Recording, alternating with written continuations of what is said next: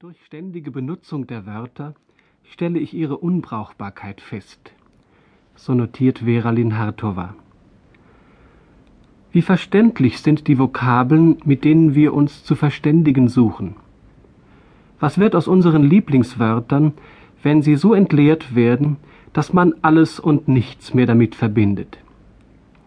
Es gibt ein Wort im theologischen und kirchlichen Bereich, das wir gleichsam pausenlos verwenden, ohne uns darüber im Klaren zu sein, ob es noch Aussagekraft hat, ob es also noch verstanden wird, und zwar mit einer gewissen Verbindlichkeit.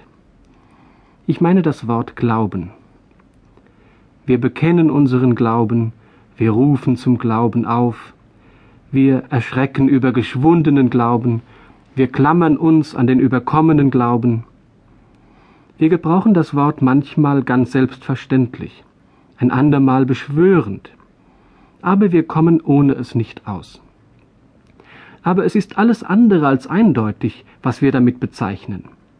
Vielleicht wollen wir damit unseren Standort genauer bestimmen. Vielleicht wollen wir uns von anderen absetzen. Aber worauf gründet der Glaube? Worauf beruft sich der, der seinen Glauben bekennt? Auch innerhalb der christlichen Tradition sind auf diese Frage verschiedene Antworten möglich.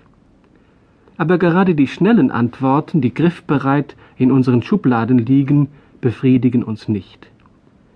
Nicht nur Wörter nutzen sich ab, auch ganze Begriffssysteme können ihre innere Glaubwürdigkeit einbüßen, wenn sie allzu sehr strapaziert werden. Die Antwort des Glaubens ist oft das Tischlein deck dich gewesen.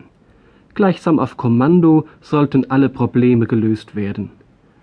Und nicht selten wurde die Glaubensformel sogar als Knüppel aus dem Sack verwendet, um Antworten zu verhindern, die im bisherigen Glaubensverständnis nicht vorgesehen waren.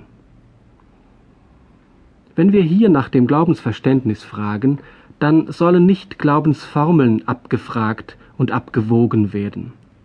Es geht nicht um die ideologische Rechtgläubigkeit und Linientreue, sondern gerade darum, was denn nun als der Boden angesehen werden kann, auf dem wir Stand gewinnen. Die Erfahrung, Grund unter den Füßen zu haben, sich auf einen Weg begeben zu können, hat eine elementare Bedeutung. Warum vertrauen wir uns dem Leben an? In seiner Phänomenologie der Hoffnung sagt Gabriel Marcel, dass der, welcher hofft, sich als jemand erscheint, der in einen bestimmten Prozess verwickelt ist. Er setzt diese Grundeinstellung entgegen der Verzweiflung, durch die die Substanz des Lebens zerstört wird, weil der Mensch nicht mehr erwartet, sondern nur noch in einem geschlossenen Zirkel, einem Gefängnis verharrt. Dieser Verzicht auf eine die Mauern übersteigende Erwartungshaltung lässt sich am ehesten in der Beziehung zwischen Menschen veranschaulichen. Wenn Menschen voneinander nichts mehr erwarten, wenn sie also im Voraus zu wissen meinen, dass ihre Fähigkeiten erschöpft sind, dann arbeiten sie daran mit, sich gegenseitig unfruchtbar zu machen. Ein Wesen lieben, so schreibt Marcel, heißt etwas Undefinierbares, etwas Unvorhersehbares von ihm erwarten. Zur Hoffnung gehört also die Bereitschaft, sich auf einen Weg zu begeben, sich nicht mit dem abzufinden, was offen zutage tritt, sondern einen Sinn zu entwickeln für die Möglichkeiten, die noch verborgen sind, aber heraufkommen können, wenn sie geweckt werden.